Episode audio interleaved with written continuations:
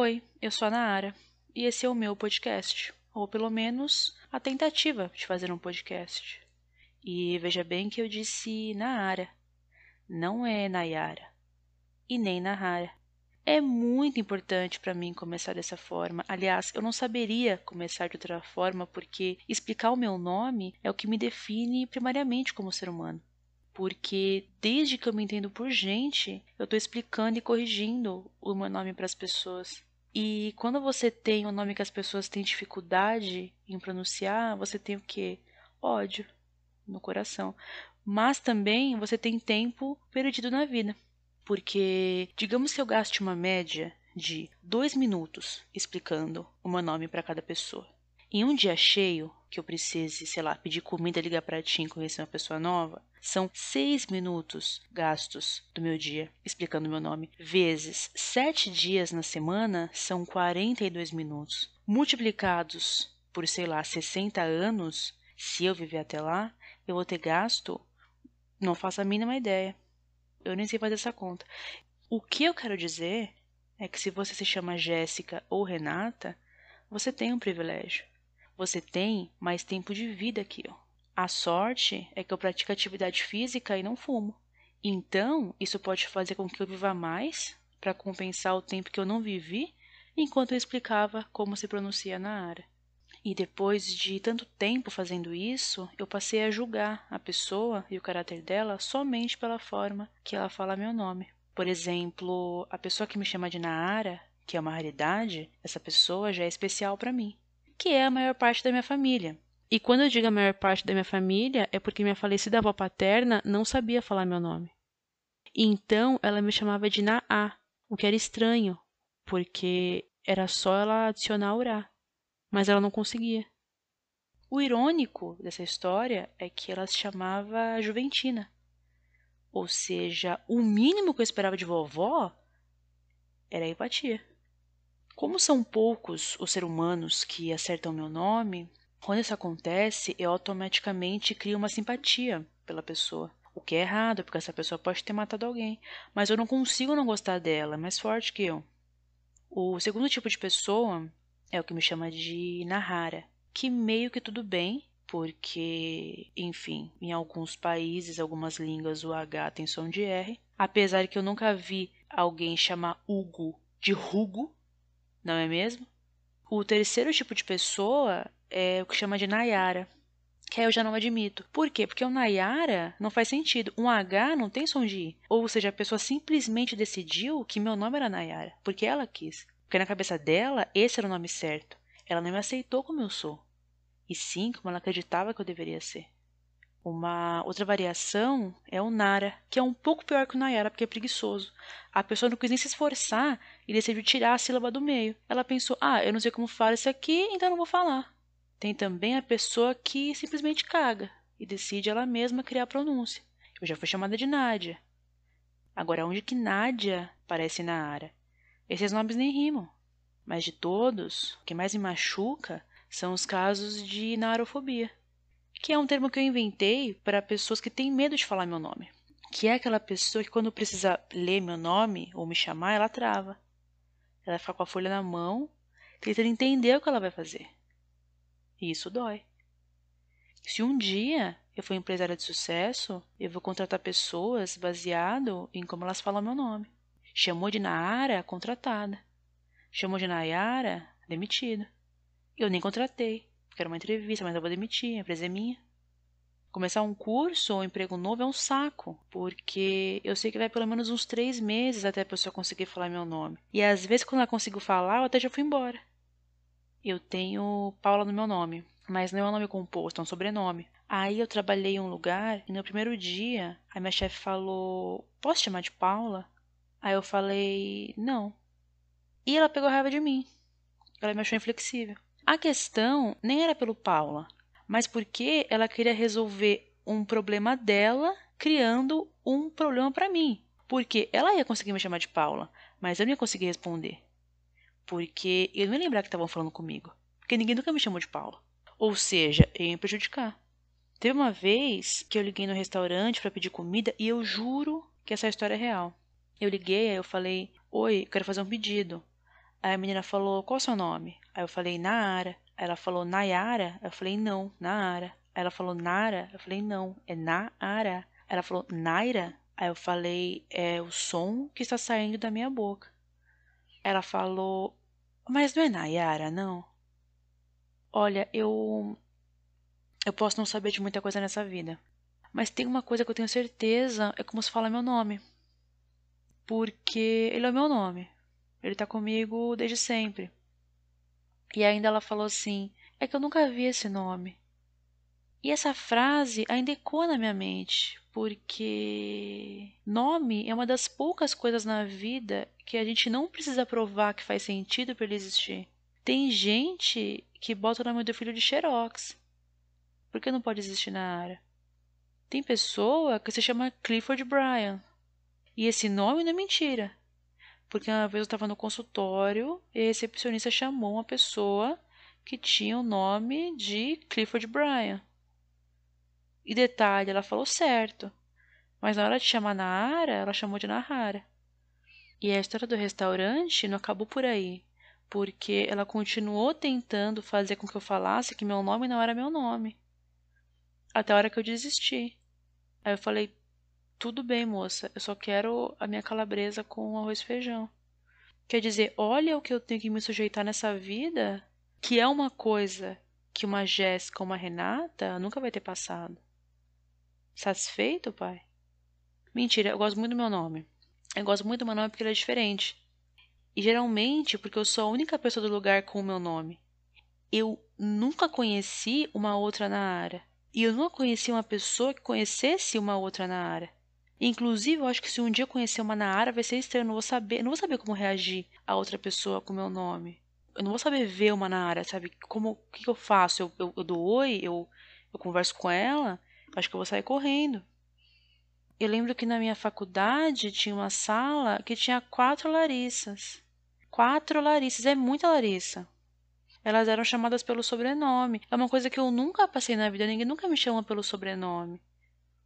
Acontece que essa segurança em lutar pelo direito de ter meu nome falado corretamente não foi da noite para o dia. Foi um trabalho árduo ao longo desses meus quase 30 anos de vida. Eu lembro que eu tinha uma professora no pré eu não sei se todos os lugares têm esse nome, mas o pré é tipo um jardim de infância. Não sei, de repente você é de Tocantins, pode ter um nome diferente. Escreva nos comentários.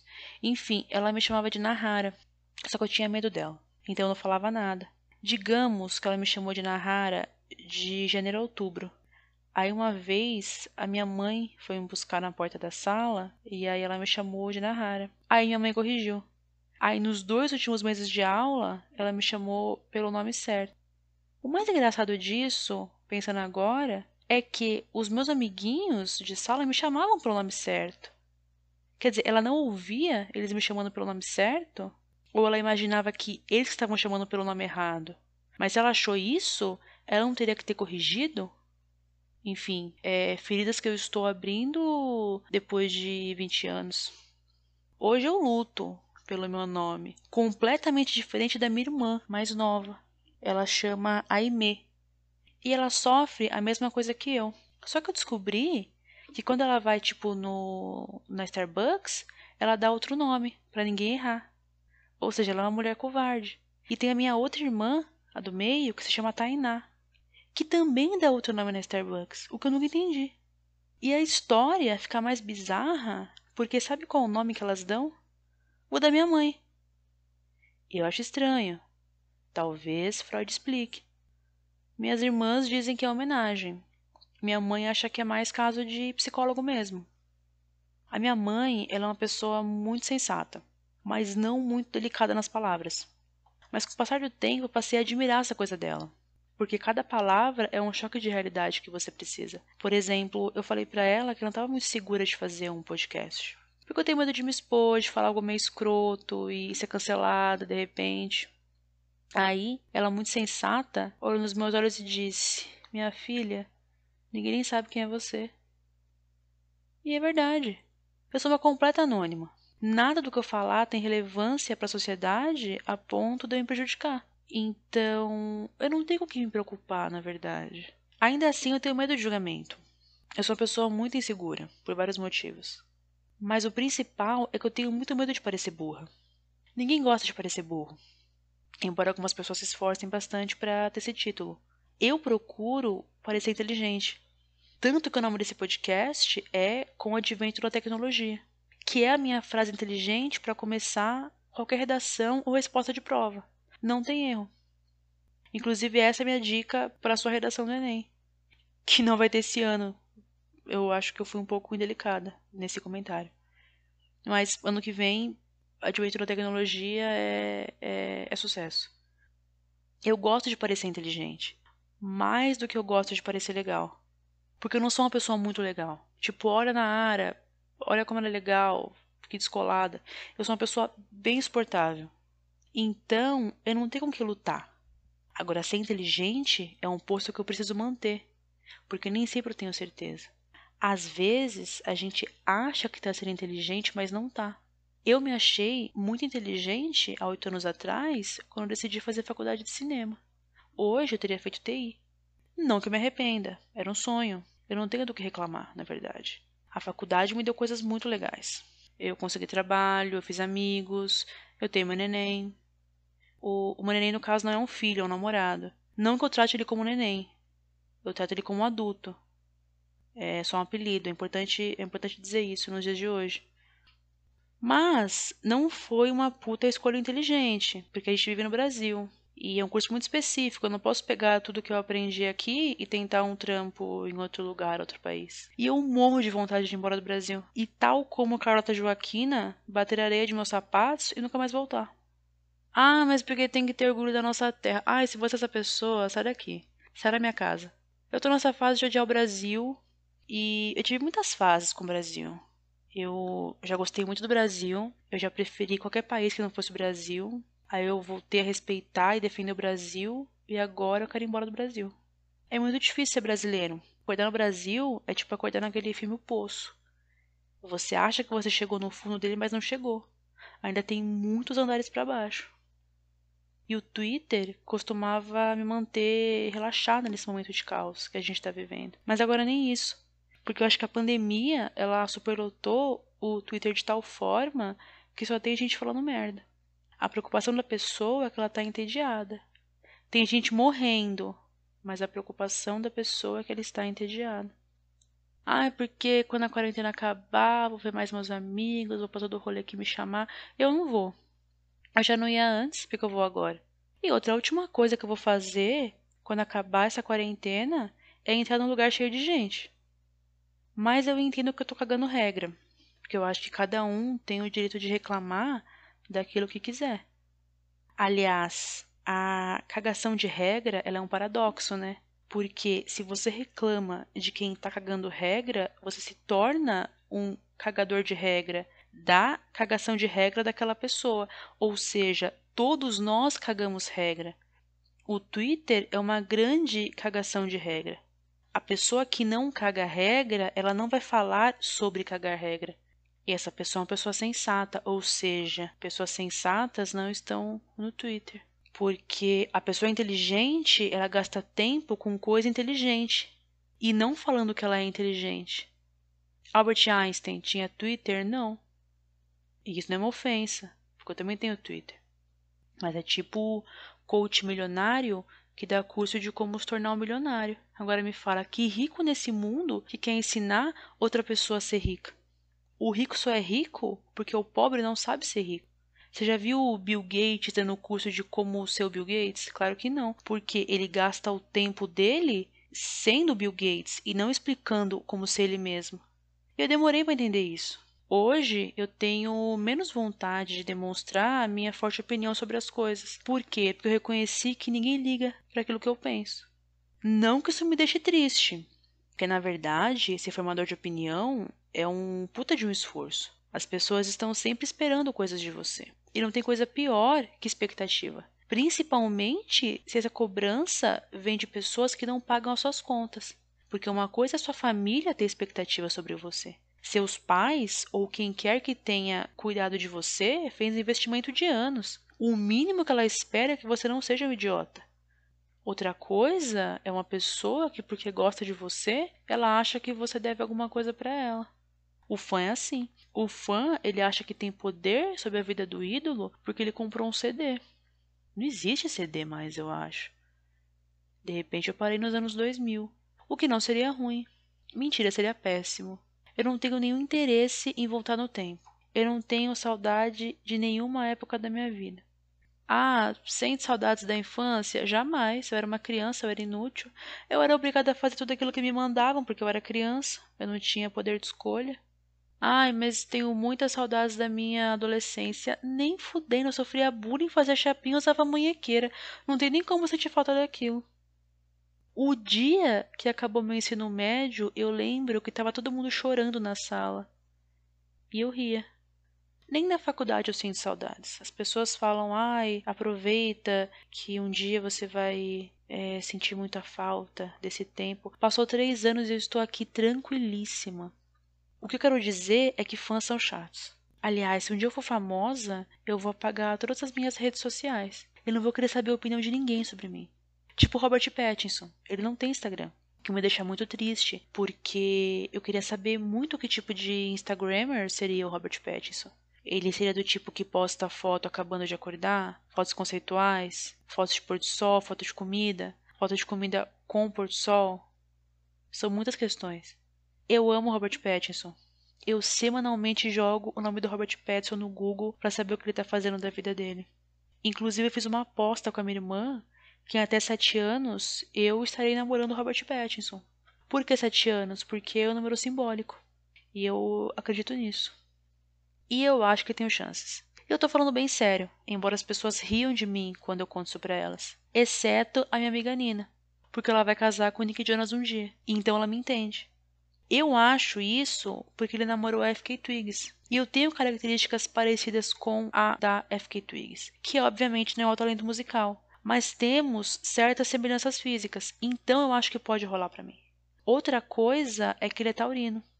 E eu também sou taurina. E taurino com taurino dá muito certo. Eu sei disso porque eu namoro um taurino, que por sinal é contra esse meu objetivo de namorar o Robert Pattinson, o famoso macho tóxico. Eu amo ser taurina e eu amo quando pessoas que eu amo também são taurinas, tal como eu odeio quando pessoas que eu odeio são taurinas, porque elas não fazem jus à honra que é ser taurino, como por exemplo o Daniel do Big Brother. Ele é taurino. É inadmissível. Se eu fosse presidente da Ordem dos Taurinos, eu teria revogado o direito dele de ser taurino. Ele teria que procurar outro signo, por exemplo, peixes ou câncer, que faz muito mais sentido. Eu tenho problemas com piscianos e cancerianos, geralmente eu odeio eles. Por quê? Porque o, o pisciano, ele é sonso e chora. E o canceriano chora porque ele é sonso. Mas uma coisa eu tenho a dizer a favor de piscianos e cancerianos. Geralmente, eles gostam de falar sobre signos, o que é uma coisa boa. Porque eles chegam na roda já jogando o ascendente e a lua. Agora, pessoas que não gostam de signos, eu já não gosto delas. Porque signos são a melhor forma de interação humana. É quando todos somos iguais. É quando a gente joga a nossa fragilidade na mesa e trabalha em equipe para falar mal de leonino. A pessoa que não acredita em signo, ela tá morta por dentro. Eu tinha um chefe que não contratava escorpianos, e eu estou falando muito sério. A verdade é que eu acredito em quase tudo. Eu acredito em Deus, em fantasma, em vampiro, lobisomem. É engraçado como a internet faz com que as pessoas acreditem nas coisas. Meu pai acredita em tudo que mandam para ele no WhatsApp, que me irrita muito. Porque meu pai é um homem que foi criado nas ruas do extremo leste de São Paulo. Ele viveu com a violência. Ele já se afogou, capotou o carro. Era o tipo de homem. Era não, ele é, porque ele está vivo, mas é o tipo de homem que não cai em conversinha de 171. Inclusive, ele tem um amigo que vive sendo enganado. E o cara, ele simplesmente acredita em todo mundo. Ele meio que tem uma grana. Aí um dia ligou para ele um, um cara falando que era primo dele e pediu dinheiro emprestado. E o amigo do meu pai deu. Dois pau. Transferidos na hora. Cara, eu não empresto dinheiro nem para as minhas irmãs que moram comigo e eu posso cobrar. Você acha que eu vou emprestar dinheiro para um primo que eu nunca vi na minha vida? Aí ele contou a história pro meu pai, que rapidamente falou que ele precisava ser mais esperto. Aí esse mesmo meu pai acredita quando mandam coisa no WhatsApp falando de mamadeira de piroca. Quer dizer, qual critério? Mas as pessoas acreditam. Tal como eu acredito que daqui a sete anos eu vou namorar o Robert Pattinson. A diferença é que eu tenho dados que provam que eu tenho chances. Eu poderia fazer uma dissertação sobre o tema. Aliás, se nós vivêssemos em um mundo onde a gente precisasse argumentar as ideias com embasamento teórico, não estaríamos nessa merda, não é mesmo? Fica aqui a minha dica para você, Mark Zuckerberg. Um mecanismo que sempre que a pessoa for passar uma informação, ela precisa citar pelo menos dois autores, fonte bibliográfica e formatação na BNT. Quero ver se ela vai ficar repassando essas merda. Não vai, é um saco fazer isso. Uma coisa que eu não sabia é que o WhatsApp não é muito popular em outros países. É uma coisa que meio que o brasileiro se apropriou, tal como o Orkut. E o Orkut é uma coisa que eu tenho saudade, porque no Orkut você não precisava saber necessariamente o que a pessoa pensava. E eu acho que isso era muito bom. Porque tem pessoa que é muito mais legal ao vivo do que na internet. Eu descobri isso de uma amiga, que eu adoro, mas que só fala merda na internet. Ela só posta White Problem, mas ela é branca. Talvez eu não pudesse esperar algo diferente. Só que eu não tinha ideia que ela era branca até ela se comportar como branca. Sabe aquele episódio do Saturday Night Live? The Day Beyoncé Turned Black? É a mesma coisa com essa minha amiga, só que é o The Day My Friend Turned White. E aí eu convivo com essa realidade de saber que essa minha amiga é branca. Não que eu tenha algo contra brancos, eu tenho vários amigos brancos, meu namorado é super branco. Eu falo mal de todo mundo, como deu para perceber. Eu falo mal da minha família, dos meus amigos, de mim mesmo. Pessoas que eu não falo mal, Drauzio Varela e Viola Davis. O resto eu falo mal de todo mundo. E se você quiser me ouvir falar mal de mais alguém, curta e compartilhe esse podcast. Tem como curtir podcast? Eu nem sei como funciona, então eu não sei como faz isso direito. Eu não sei editar, eu não sei pôr vinheta. Provavelmente vai ficar uma bosta também. Eu me despeço por aqui. Não que eu queira, mas meu pé tá gelado e eu tô sem meia. Eu não pensei muito bem em como terminar esse episódio. Então, eu decidi que eu vou falar uma frase inteligente. Como eu sei que essa frase é inteligente? Eu joguei no Google. Então eu vou abrir a primeira página e falar a primeira frase que aparecer. Abre aspas. Tente mover o mundo. O primeiro passo será mover a si mesmo. Fecha aspas. Platão. Tudo de bom, pessoal. Desculpa qualquer coisa. Deus abençoe.